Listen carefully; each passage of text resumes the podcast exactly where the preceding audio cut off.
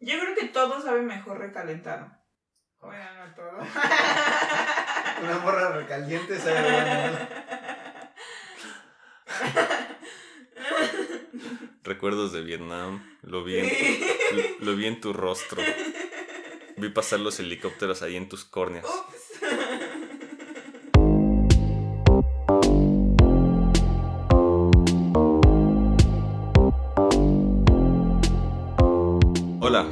Bienvenidos a Conversaciones que te dejan calvo. Un podcast donde tres amigos nos reunimos para conversar sobre distintos temas que nos llaman la atención y para contar nuestras experiencias al respecto. Mi nombre es Osvaldo, estoy acompañado con mis, de mis amigos y coanfitriones Micheli y Armando. Hola, Osby. Hola, pinche gordito. ¿Qué onda, Mitch? ¿Qué onda, Osvaldo? ¿Cómo estás? Bien, bien, todo bien. Después de un ataque de risa ya me está doliendo la garganta y la quijada. Hace bueno. mucho que no lo hacías. Bueno, hay que darle, hay que darle. El tema del día de hoy es abuso en el consumo del alcohol. Me gustaría que podamos hablar de eso porque tenemos muy buenas historias que nos hemos compartido. Me gustaría que me contaras, Armando, esa historia de cuando estabas morrito y te pusieron pedo. ¿Cómo fue eso? Pues la verdad es que no te puedo decir que recuerdo mucho porque estaba morrito, tenía 7, 8 años y fue mi papá el que me dio mi primer pues vaso de alcohol. No sé qué alcohol me dio, pero pues fue así, pues mira, el niño da el alcohol y vamos a ver qué pasa, ¿no? No sé, una idea muy extraña, es que yo me acuerdo tambaleándome por ahí por la casa y que mi mamá estaba bien enojada porque yo era un niño y andaba pedo. Entonces fue, fue una pues aproximación al alcohol que, que no fue decidida por mí. Entonces, así es como comienzo a consumir alcohol. Bueno, ya cuando fue el acercamiento, ya por mi cuenta, yo estaba en la secundaria, fui a, uno- fui a un convivio, de estos donde hay pizza y frutzi, ya saben. En eso la chica que era la de la casa sacó un, pues un pomito eh, y era un bacacho, ¿no? Entonces ya ahí como a un cierto grupito dijo, ¿quieren? Y pues yo quería probar, ¿no? Dije, pues va. Y ahí fue cuando lo probé yo y fue así, pues no sabe chido, pero pues ya lo probé. Así, esa fue ya mi experiencia en donde yo no tuve que ver y en donde sí tuve que ver. Y por ejemplo, donde no tuviste que ver, si, o sea, no recuerdas que previo a esta situación de que tu papá te diera alcohol, eh, alguna vez habías tenido como la curiosidad o así de que veías a tus papás tomando o así que decías, ¿qué están tomando? O, me gustaría probarlo o, o algo así. Pues así como de que me gustaría probarlo, no. O sea, sí vi que pues siempre andaban como en la peda. O sea, yo sí sabía que era andar pedo porque mi papá era alcohólico. Y pues también varios de mis familiares, accidentes y todo lo que pasa cuando la gente es alcohólica. Ok, y por ejemplo, en el intervalo de, de los ocho años a la secundaria, eh, ¿nunca tuviste como otra curiosidad de tu decir, quiero volver a experimentar eso de los ocho años? No, todos pasamos por lo mismo, Mitch. Mitch. Esa es tu historia. Si necesitas hablar con alguien. No, o pero, sea. Pero, si quieres contar bueno, tu historia, ah, date, date. Bueno, me, gustaría recalcar que ese es un espacio seguro.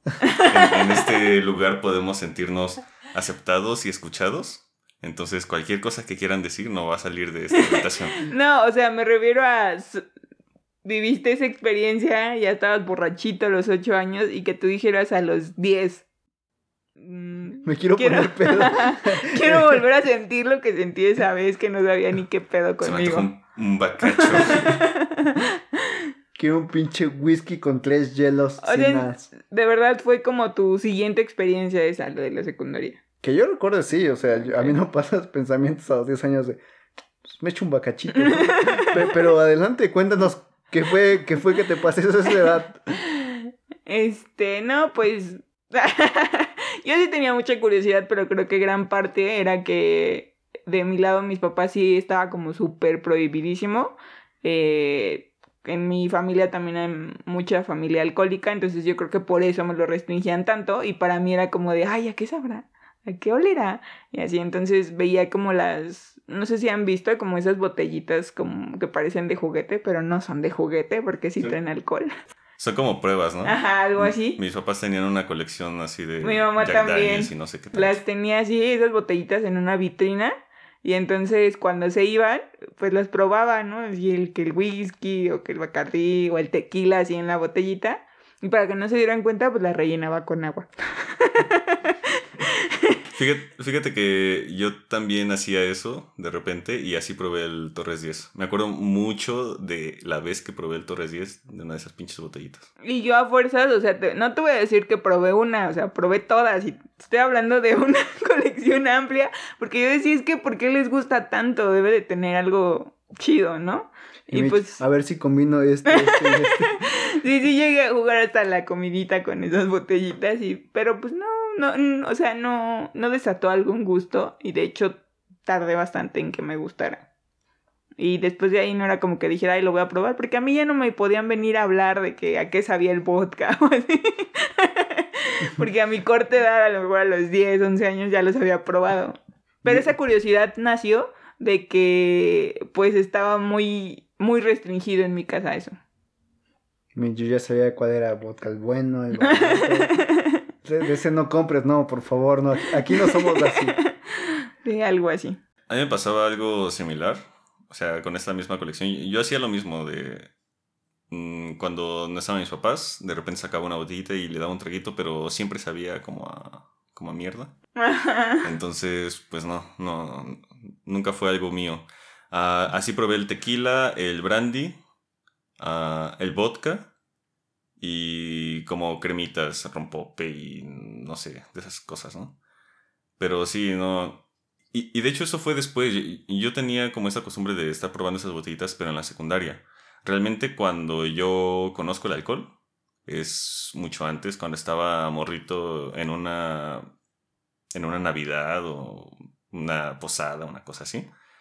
Recuerdo que estábamos eh, todos los primos jugando eh, en el patio y, y tal, y pues estaba dentro como el comedor y la cocina y todos los adultos estaban ahí en la mesa y comiendo y bla, bla, bla. Entonces yo entré porque tenía hambre o algo, no sé. El punto es que entro al comedor y veo a mi mamá que está ahí platicando, bla, bla, bla, y trae en la mano una copa con un liquidito rojo. Y a mí siempre, siempre, siempre me ha mamado el color rojo. Porque Osvaldo es Dark y le gustaban los vampiros. Y Me creo Le vampiro, gustan. soy pálido, delgado y bla, bla, bla. Entonces me llamaba mucho la atención. Moby. Soy, soy Moby. Ajá. Me, me llamaba mucho la atención y fue como, o sea, literalmente la visión de la copa con el líquido fue como, wow, ¿qué es eso? Me acerqué con mi mamá y, ¿qué onda? ¿Qué es eso? Ah, recuerdo que me contestó, no te va a gustar. Y yo, o sea, sí, pero ¿qué es eso? ¿A qué sabe? ¿Qué estás tomando, no? Yo por un momento pensé que era como Boeing de uva o una pendejada así. Y ya después me dice, no, pues es vino, pero no te va a gustar. Y de tanto que le estuve insistiendo y, y preguntando como a qué sabía, me dijo, ¿sabes qué? Pues toma, o sea, prueba. Es como ya, prueba para que no te guste y te vayas. y, y- y recuerdo que pues le di como ese pequeño sorbito y no, no, eso sabía como a podrido. Re- recuerdo que esa fue la sensación que me dio, que, que sabía como a podrido. Como, no sé, cuando abres el bote de basura orgánica que lleva varios días y ese juguito que se hace hasta abajo tiene un olor muy particular. Yo sentí que eso me supo. Es que al final, pues es una uva fermentada. Sí, sí, sí, sí, sin duda. Pero qué cagado, ¿no? Que, que los papás es como, aléjate del alcohol, pero lo único que hacen es incentivar tu curiosidad. Porque en el caso de Mitch es de, pues sí, mira, aquí está todo, pero no lo pruebes. Es para adultos. En tu caso es, no te va a gustar. Pero no nos dicen qué es. Justo, bueno, a mí me pasaba, yo lo veía como de un modo fancy, porque en mi, en mi casa, pues, era muy común que mis papás tomaran vino. Entonces, yo quería como, como que me tomaran en serio, ¿no? O sea, no era una niña ahí que iba a la primaria y se regresaba con su mochila. No, yo quería comer y que también estuviera mi copa ahí a la hora de comer, ¿no? Entonces mi papá me O sea, compraba mis Tú querías ser francés. mis juguitos de uva y ya, pues para mí era como muy padre. O sea, desde ahí generaba como mucha curiosidad, como, como que si yo lo hacía, me, me iban a tomar como un adulto más, ¿sabes? Entonces, creo que no es como tal que si te lo, te lo restringen o no, te genere como curiosidad, más bien es al momento de que sea como un tema tabú, como de no que no te expliquen qué es o qué se está haciendo, creo que a veces es donde ya se genera más como de pues ¿por qué no me dices qué es o a qué sabe, no? Yo creo, considero que es eso. Sí, eh, al final tienes razón. O sea, es como muy paradójico que son los papás quienes siempre se supone que te deben como apartar de ese tipo de cosas porque al final, pues no, obvio no está chido que un niño de 8 años beba y, y este pedo, aunque no te acuerdes, güey. Pero no está chido. Lo reprimí. Que quién sabe qué habrá pasado, güey, que, que lo escondiste güey, hasta el fondo, güey. Así pasa. Mitch, ¿quieres un abrazo? ¿No? No. No. Bueno, ah, entonces sí, am, es algo muy curioso, pero siento que al final es como... Es como una especie de cosa cultural, ¿no? Es como... No sé si eso suceda en el resto de América Latina, que supongo que sí, porque pues historias similares. Pero por lo menos en México la cosa es muy de... Vamos a ponernos la pedita, no pasa nada, tenemos un blackout normal, y desde muy morritos empieza como, como esto de, de acercarse al alcohol, precisamente por todas esas actitudes que suele, suele haber en la sociedad y en la familia dentro. Y yo lo que quisiera saber es cómo, cómo se da este paso del me estoy exponiendo al alcohol por mi contexto y lo pruebo y lo voy conociendo y todo, allá el paso de estoy consumiendo y todavía más allá ya estoy abusando de ese consumo. Pues yo creo que se empieza justo consumiendo poquito, ¿no? Pero conforme te vas juntando con este tipo de gente, conmigo, este, vas, vas bebiendo más porque se vuelve como un reto de, güey, ese güey toma más, güey, ¿no? Y llega esa idea de, del que bebe es más chido, es más adulto, eh, tiene más experiencia. Entonces este tipo de cosas te llevan hacia el abuso. En mi caso, comienzo bebiendo en la secundaria. Y de ahí, pues ya, yo cuando llego a la prepa es de, güey, vamos por una chela. Yo soy el que dice, güey, hay que ir a tomar. ¿Por qué? Porque para mí era algo normal. Esa es la forma de convivir. Y entonces a raíz de eso fue que se incrementó mi consumo. Y me pasaron muchas cosas que no están chidas y... Y que quizás no, no debía exponerme. Pero sí fue un factor determinante las personas con las que yo me juntaba. Eh, ese entorno social del, del que hablas. Bueno, dices como que te pasaron cosas no tan chidas. ¿Qué fue lo que te pasó? Porque igual, como le dije hace rato a Mitch, ese es un espacio seguro. Si necesitas un abrazo, si necesitas desahogarte. Te lo podemos dar, gordito, no te preocupes. Este, pues bueno, eh, digo, usted ya se ha contado muchas de ellas, pero no sé si esta vez se las conté o no. Yo espero que no, que sea una sorpresa para todos. Hasta Ok. para mí, porque escribirla fue, fue raro. No la tenía tan presente. Pero eh, justo en, en la prepa, mm, estábamos de vacaciones. Quedé de verme con unos amigos. Y pues fue así de, güey, vamos al billar, nos echamos unas chelas y después vemos qué onda, ¿no? En ese entonces a nosotros nos gustaba mucho jugar billar. Era como lo nuestro. Éramos tres. Y bueno, llegamos al día, nos quedamos de ver en, en donde nos íbamos a ver. Y en eso un compa dice, güey, pero si mejor ya no vamos, güey, vamos directo por, por un chupe, vamos a mi casa, güey, ponemos música. Y pues todos, pues bueno, jalamos, ¿no? Y recuerdo que fuimos al súper, compramos dos botellas, un Torreyes y creo que un bacacho o algo así, algo barato. Porque pues éramos pobres. Nos vamos a casa de mi amigo, empezamos a tomar, pasarla chido. Y pues ya, yo nunca he sido muy bueno tomando y probablemente me quedo jetón. Eh, entonces, Confirmo. entonces, pues pasó, ¿no? Me, me quedé jetón. Y pues ya, de ahí ya, ya no me acordaba de nada. Y mi siguiente recuerdo es un flashback así muy cabrón. Estoy ya en donde yo vivía, pero en el cuarto de un, tío que vivía abajo de, de lo que era, pues, la casa de mis papás y, y mía. Y le estoy contando una historia. La historia va así de, yo estoy muy alterado. Eh, le estoy diciendo, no, es que pasó esto, nos, me vienen persiguiendo, no sé qué pasó, a mis amigos los mataron, no sé qué les pasó y de verdad yo tenía sensación, estaba llorando, le estaba contando todo eso y yo estaba muy, muy, muy sacado de onda, de verdad estaba preocupado y de verdad sentía que había pasado. Todavía mi tío me dijo, cálmate, eh, no sé, hay que revisar qué podemos hacer y todo eso. Yo agarré, me subí a donde yo vivía y le marqué a, a la que era en su momento era mi novia pero no estaba. Entonces me contestó su mamá y lo mismo, le empecé a contar, no, es que fuimos a tomar, yo me puse mal, tomamos el transporte público, se subieron a robar y mis amigos se pusieron al pedo y les dispararon, les dispararon a los dos, pero con una voz así tan cabrón, pero ahí yo estaba volviendo como en mí y yo sabía que eso no había pasado, pero no por ello dejaba de tener sensación de que me sentía perseguido y de que habían matado a mis amigos.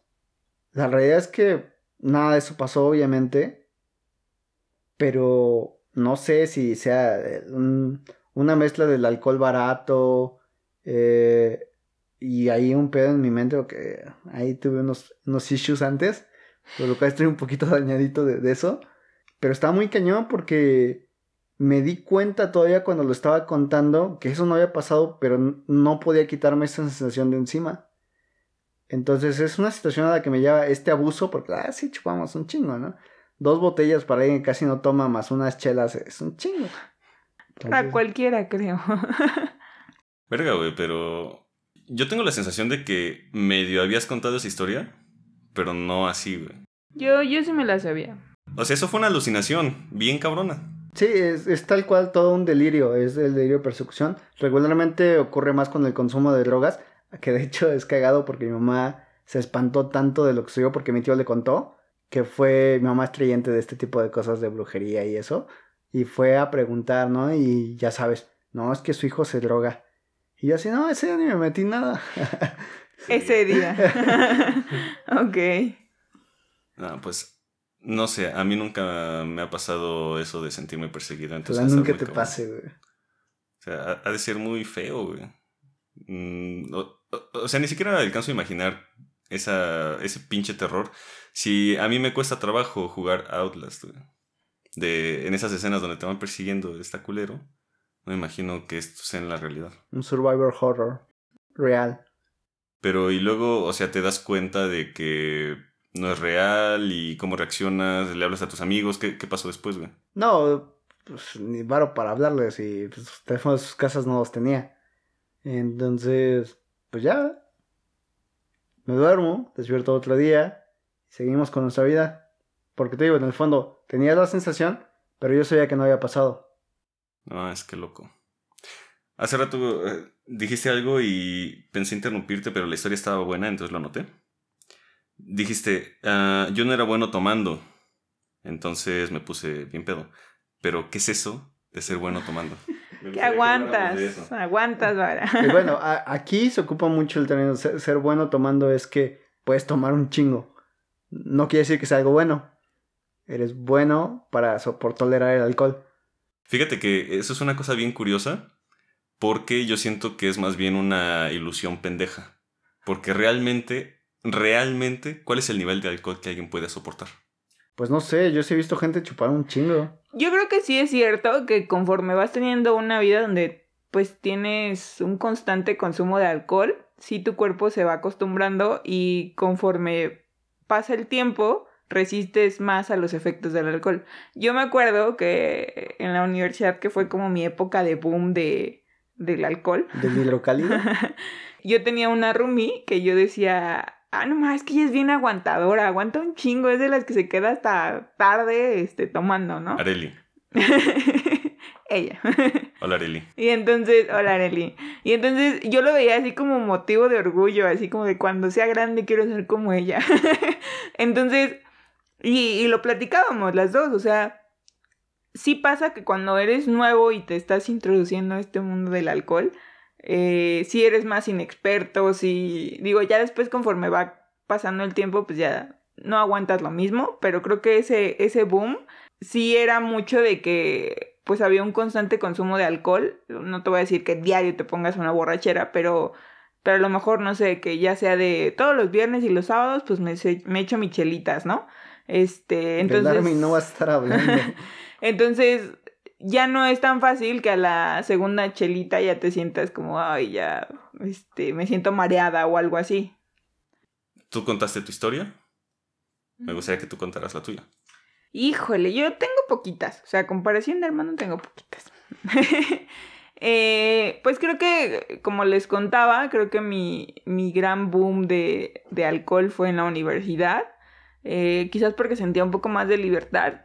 Previo a esto, la verdad es que no, o sea, ya de, mi experiencia infantil, donde decía, a mí no me gusta el alcohol, no, no intenté probarlo una vez más.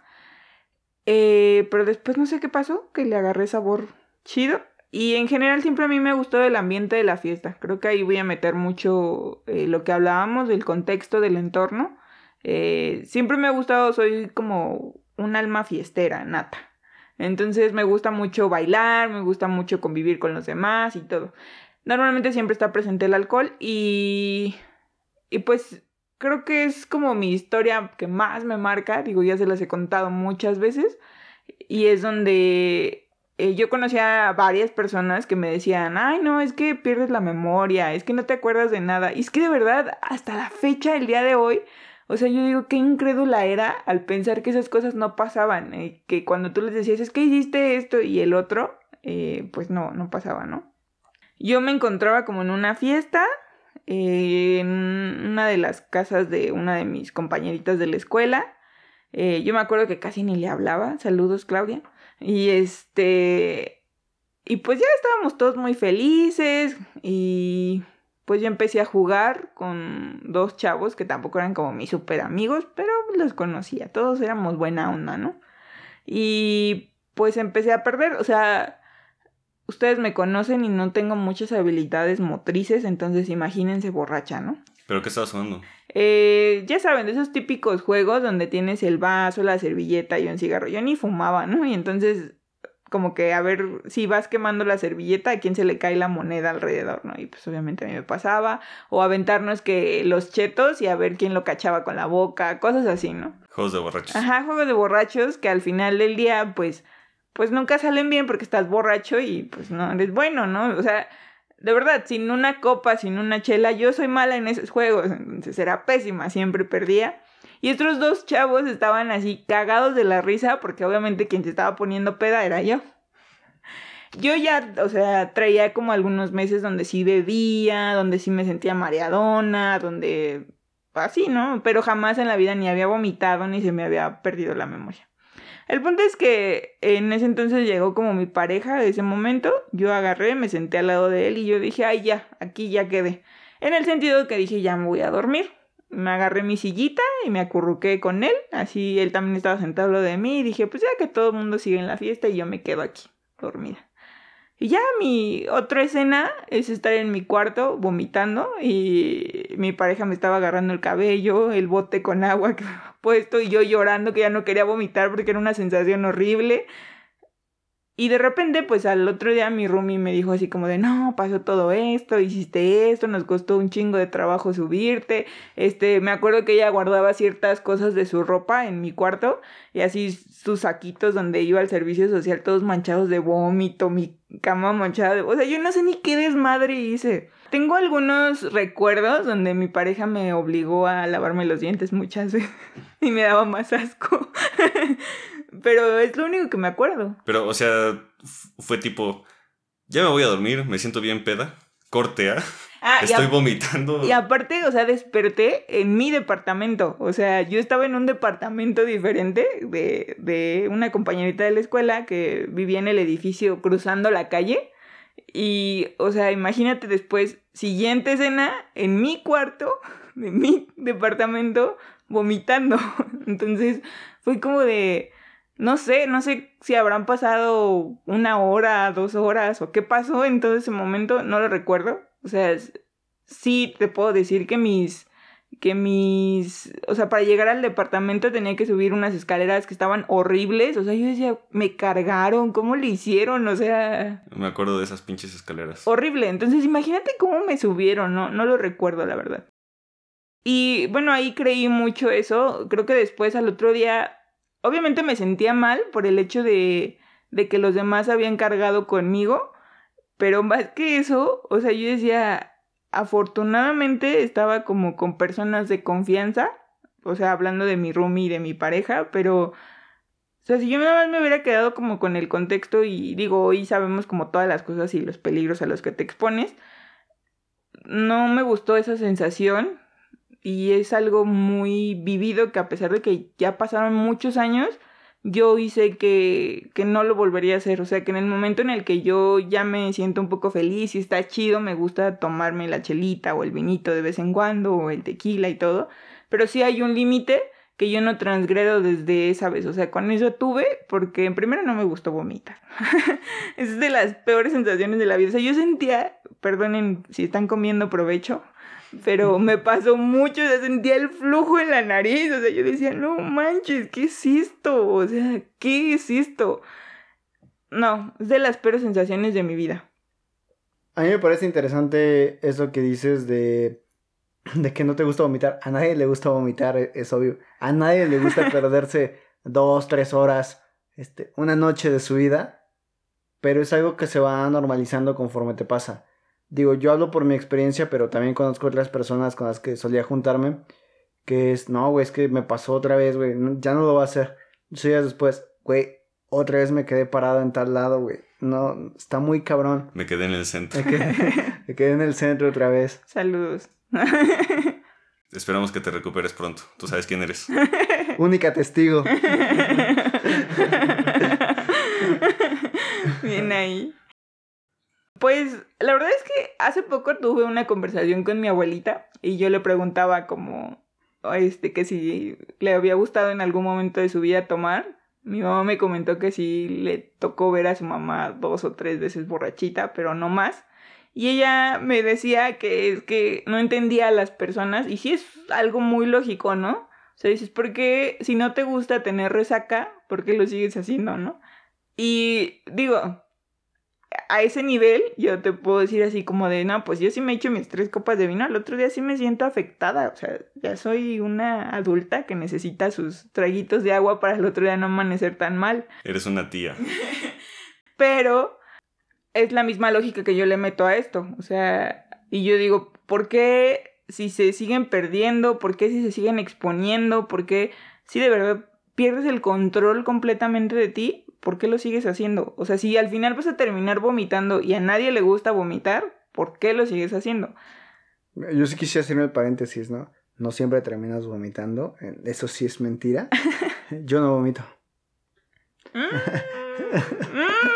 si les contara, amigos. Yo no vomito, Mitch inventa cosas, no sé de dónde. Eh, pero la respuesta a lo que tú dices, ¿por qué se sigue haciendo? Al menos lo que yo he visto, se sigue haciendo porque es la única manera en que sabemos convivir. Y bueno, también entra la parte de la adicción. O sea, cuando ya es netamente una adicción.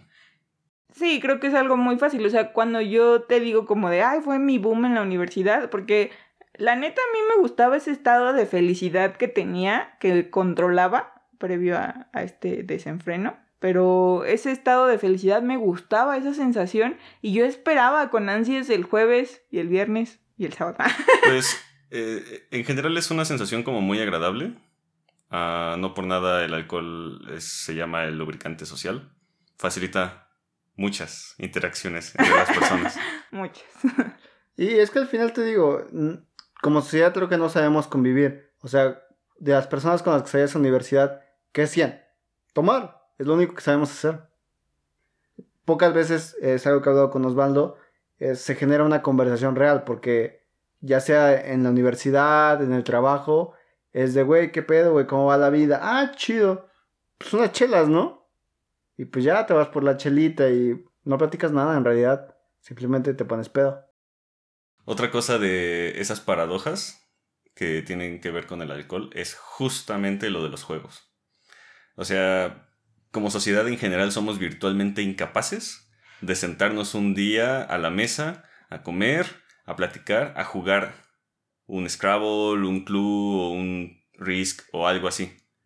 Pero pones el pomo, pones las chelas y de repente todo el mundo es el alma de la fiesta y de repente hay una cantidad increíble. O sea, a mí me alucina ver el ingenio que tienen las personas para inventar juegos para hacer que otras personas beban. Pero están buenísimos, historias, siete loco, pirámide, con cartas. Caricachupas. Caricachupas. Caricachupas es buenísimo, güey. yo nunca, nunca. siempre veo yo nunca, nunca, porque se supone no tomar y yo siempre tomo, ¿no? Ajá, pero por ejemplo eso es, es, es increíble y tienes toda la razón. Realmente no, no sabemos cómo llevar esa convivencia. Todo el tiempo es como... No sabemos generar nuestro propio lubricante. y bueno, no sé a ustedes si les haya pasado, pero creo que, por ejemplo, en mi experiencia sí se fue acortando mucho mi círculo conforme fui reduciendo quizás mi consumo de alcohol. sí creo que hay una relación bastante grande en eso. O sea, si te puedo decir, yo me acuerdo que eh, platico con cualquiera de la universidad y me dice, no, pero es que si eras bien agradable y les hablabas a todos y tenías muchos amigos en la universidad, porque si hoy me dicen cuántos amigos tienen, los cuento con una mano, ¿no? Y, y creo que fue mucho que, que sí, reduje mi consumo de alcohol y dejé de asistir a muchas reuniones porque ya no me gustaba, o sea, ya no me sentía a gusto en el ambiente donde ya sobrepasaba mi límite. Mira, es es chistoso porque yo nunca he sentido como esa reducción en mi círculo social a raíz de que no tomo, porque yo realmente, o sea, yo, he tenido episodios de abuso de alcohol, pero no épocas. Han sido como cosas muy puntuales. Qué curioso, a mí me pasa al revés. no, bueno, en, mi caso, la relación con el alcohol, esta parte de abuso, ha sido más bien como cosas muy puntuales así situaciones que podría contar con una mano. Ah, y por eso mismo no he como resentido esa, ese achicamiento en mi círculo social. Y bueno, una de, una de esas historias que me ocurrieron, que son así como muy extrañas y, y contadas, que tienen que ver con el alcohol, es que en alguna ocasión una de mis amigas iba a hacer su examen profesional. Entonces me invitó como ya sabes, a, apoyar y luego la comida y después la peda en, la casa de alguien y no sé qué. Y pues yo en ese momento dije, ok, me lanzo. Ah, la cuestión es que pues yo en esa época, que pues ya tiene como dos años, algo así, estaba pasando por un momento como muy complicado en mi vida. O sea, tenía la cabeza llena de ideas pendejas, más. Ah, y me estaba sintiendo realmente mal, como en esa época, en esos eh, meses. las tenías, pero no las podías controlar todavía. Ajá, no. diría mi terapeuta, no tenía las herramientas necesarias para lidiar con mis emociones. No estabas enfocado. No estaba enfocado. Diría mi yogi. Siento, necesitaba hacer esta me la espalda. Ya. Eso no lo voy a cortar. Rayas. Entonces, pues sí me sentía como en un momento, pues no tan chido, ¿no? Y me acuerdo mucho que esta amiga me dice, ¿sabes qué? Voy a hacer mi examen, no sé qué, ven y, quiero que estés y no sé qué. Y yo, ah, bueno, jalo. Nada más porque me siento de la verga. Y pues a lo mejor me siento menos de la verga con otras personas. y no estando solo. Claro. Encerrado. Y bueno, pues ya fui y todo, fue el examen. Obviamente no, no llegué al examen, llegué tarde. Ah, después pasamos a la comida y bla, bla, bla. Y después ya nos fuimos todos como la parte joven de la gente que se juntó. Nos fuimos a un depa de la amiga de, de mi amiga. El punto es que, pues ya típico, empezamos a sacar las botanas, las chelas, había por ahí igual unas botellas y alguien sacó su bocina y todo el mundo pues empezó como aquí la pedita, la fiesta, Y pues yo no conocía a nadie realmente en ese momento, solamente a mi amiga y un par de sus amigos los conocí así como de vista y ya. Y ustedes saben que siempre me ha costado como mucho trabajo esa primera interacción con las personas. Me, cuesta hacer ese, ese clic, como, como que siempre estoy un poquito apartado. Y pues lo que ocurrió es que obviamente me eché dos, tres chelas y ya estaba integrado con todos. Lubricado. Estaba bien lubricado metiéndome a todas partes. ¿Quién como tú? y, bueno, eh, pues empezamos a, platicar, a, a cantar, a bailar, a jugar dardos, bla, bla, bla. El punto es que yo recuerdo que literal lo que hacía era como me chingaba una chela y en cuanto, y en cuanto me la terminaba, me destapaba la otra y pues a chingarse otra. Y bueno, Armando ha visto que yo tiendo a beber muy rápido. No bebo mucho o no muy frecuente, pero cuando lo hago es como agua. Y pues sí me empecé a poner pedo muy rápido. Y de pronto ya estaba como en este estado donde te sientes como flotando. Ya andabas chido. Ya andaba chido. Y ahí empezó, me empezó a suceder algo muy extraño que todavía no logro como entender. Y lo que pasa es que yo, como me sentía muy triste, muy decaído, muy mal en ese momento, una parte de mí se sentía así durante todo el tiempo que estábamos en la peda, como que tenía esta sombra atrás de mí todo el tiempo. Pero al mismo tiempo, como estaba bebiendo y estábamos todos conviviendo, pues yo estaba muy alegre, muy feliz, estaba bailando, estaba platicando. Pero al mismo tiempo estaba como muy jodido, muy triste, muy no quiero estar aquí, quiero solamente pues sentarme y que no me estén chingando. Y mientras estaba pensando eso estaba bailando y mientras estaba bailando estaba deseando estar sentado. Y así. Entonces fue una especie de disociación muy rara porque al mismo tiempo era como si hubiera dos personas en mí y una se sentía bien de la verga, de no quiero estar aquí, quiero estar eh, hecho bolita en mi cama. Y la otra era como, me la estoy pasando bien chingón y está poca madre y me estoy divirtiendo. Entonces, fue una, fue una sensación que llegó a cierto punto máximo y y en ese momento como que algo hizo clic en mi cabeza y dije, ya no voy a tomar más. Este ya fue mi límite porque no se siente chido eso de, de tener dos emociones opuestas al mismo tiempo compitiendo por tu cuerpo.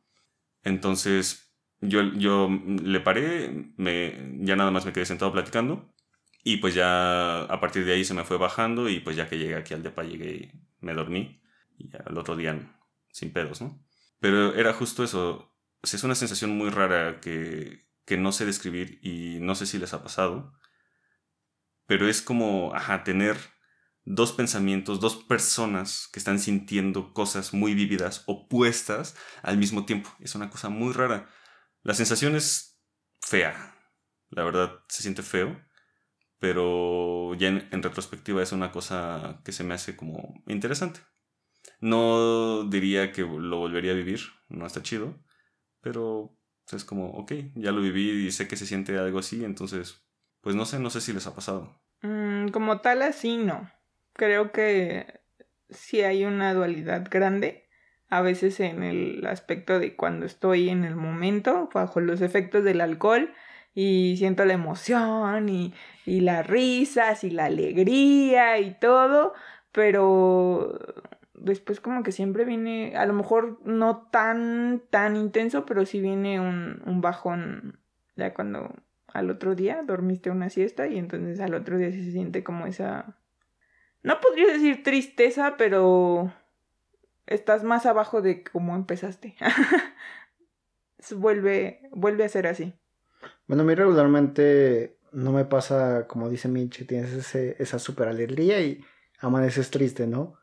Yo amanezco preocupado. Bueno. Es que si, si dejas de tocar mi micrófono. Lo siento amanezco preocupado porque pues sí tengo algunas experiencias donde pues ya saben, malacopeas. Malacopeas, tienen que cargar y de repente, puta, ¿cómo llegué aquí?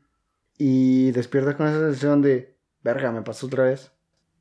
Y esa sensación te consume. Una sensación muy fea. Y si llegas a pensar en estos dos tipos de cosas, ¿no? Que es, ¿quién soy yo normalmente y quién soy yo borracho? Y creo que cuando cuando dejas de tomar tanto es cuando te das cuenta de que esa persona que eres borracho, pues sigue siendo tú. Y te das cuenta de eso y dices, que yo no quiero ser esa persona. Y por eso dejas de chupar tanto. Nótenlo. Verga, qué intenso. Por esas cosas bebo, güey. Te está una chela. No, pues no se trata de satanizar eso, pero pues sí pues sí tener un, cierto control, ¿no? Creo que todos tenemos un punto donde sí decimos, ok, hasta aquí. Y está chido. A mí me gusta echarme dos chelitas cada viernes. Y me siento muy a gusto, hasta, hasta tres. pues yo he tenido un par de... Esa es como la más cabrona de, las, de mis experiencias con el alcohol. Pero sí he tenido un par que han sido bastante desagradables. Entonces, en general, a mí me gusta mucho beber, me, gusta, me encanta chingarme una chela fría ah, y me gusta mucho también como el mezcal, el tequila, incluso el, el vino, que para mí el vino sabe igual todos. Ah, me gusta. Y, y, sí me gusta, me gusta beber y, y, me gusta esa sensación de que se te calienta el hocico. Pero no, no, no, no. O sea, llegar a ese punto en el que te disocias bien cabrón, o en el que vomitas, o. A mí no me ha pasado que, que me quedo sin recordar. Eso, eso sí no me ha sucedido. Yo creo que sí hay que aclarar algo, ¿no? Que nadie busca eso. Pero es ya cuando llegas a un punto así, ya estás acostumbrado a beber y de repente se, se te va el pedo. O sea, ya no, ya no es como que voy lento, pum, pum, pum, sino te sientes chido y de repente puf, ya no estás. Sí, es, es una cosa muy rara. Y como a mí, a mí no me ha sucedido esto de que pierdo los recuerdos, pero o sea, ha de ser bien culero. Y, y nada más de ver cómo Mitch se expresa al, res, al respecto es como, de verdad no quiero llegar a algo así. Y sí, es justo como dices, llega un punto en el que tú solito dices, a ver, güey, ¿qué pedo? Esto ya no estuvo chido, pues hay que bajarle, ¿no? Y es que sí hay muchos aspectos que creo que sí hay que considerar. Al menos para mí yo puedo decirte que en la universidad, si bien sí me gustaba mucho el sabor de la cerveza porque era para lo que había, eh, o el tequila también, pero sí llegué a tomar rancho escondido. Saludos mamá.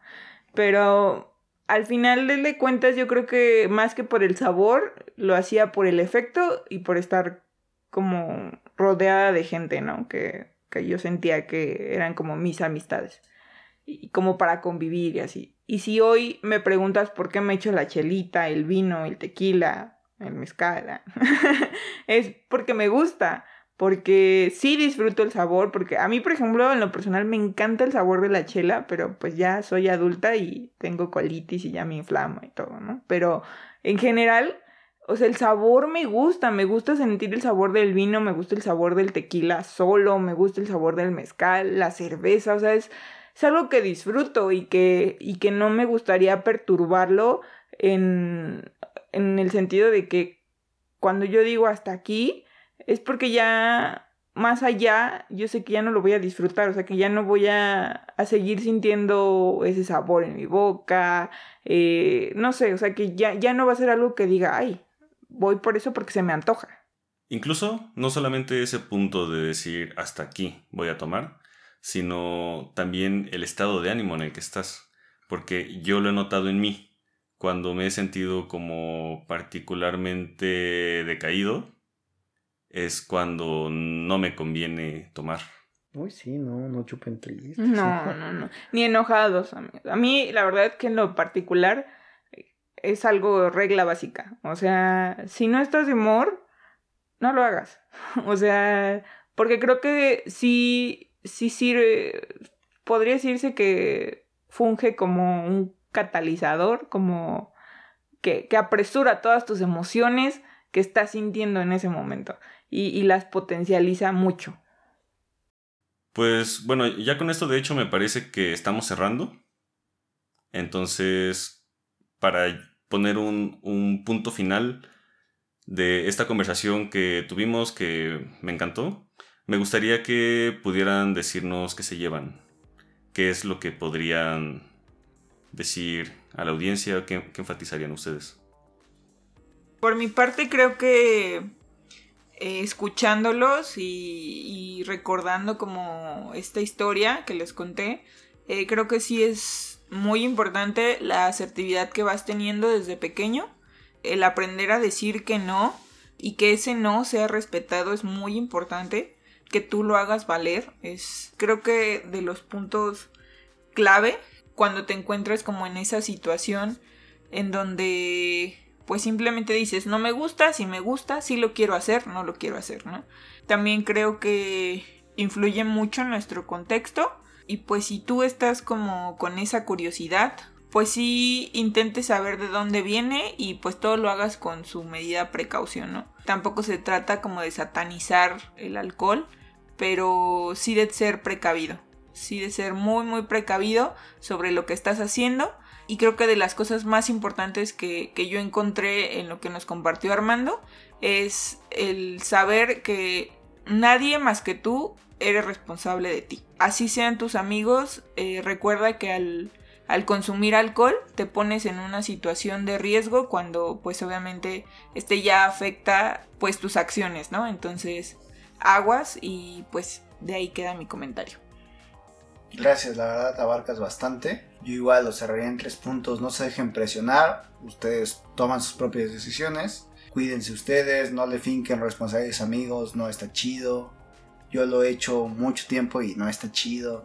Y la tercera es, pónganse a pensar cuántas de esas situaciones pudieron haber sido diferentes si no hubieran tenido a alguien a un lado. Cuántas veces se pudieron quedar tirados o les pudo pasar algo por el simple hecho de haber abusado del alcohol. Digo, igual no satanizo, échense una chela, dense si quieren. Ya dijo Mitch, estás feliz, tú date como magnate. Pues ya, eso es todo. Solo piensen eso. Yo lo que diría ya como cierre no es que no tomen, porque igual yo no satanizo el alcohol, a mí me gusta mucho tomar cerveza.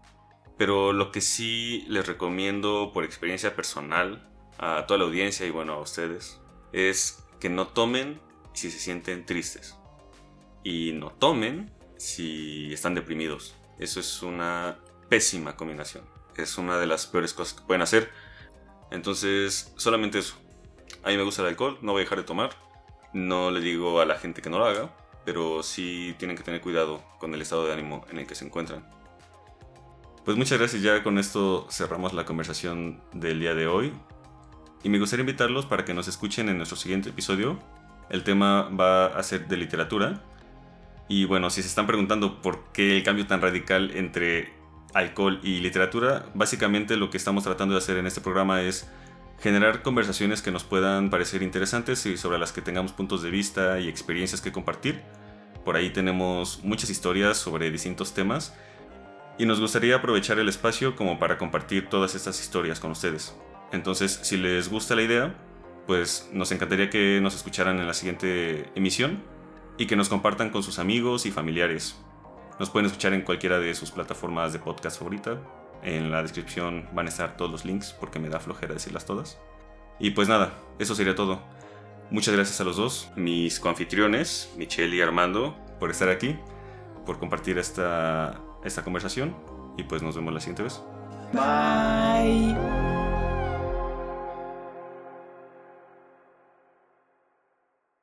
Viene de una canción, ¿no? ¿Ah, sí? Sí. Perreo asqueroso. Mm, con razón no me sonaba yo. ¿Cómo se llama ese tipo? Mm, es el conejito malo, Bad Bunny. Ah, sí.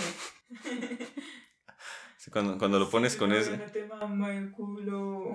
O algo así, no me acuerdo. Ah. La voy a poner, la voy a buscar. No, no, no, no, no, no, no. Fuera, fuera de mi iglesia, güey. fuera de mi podcast. que nadie le hablaba. Ya, ya acabaste, güey. No. Dale, un último chiste, güey. Sácalo, sácalo de tu sistema, güey. Te hace falta. Mi válvula de pendejadas ya está rota, güey. De tanto que me aguante.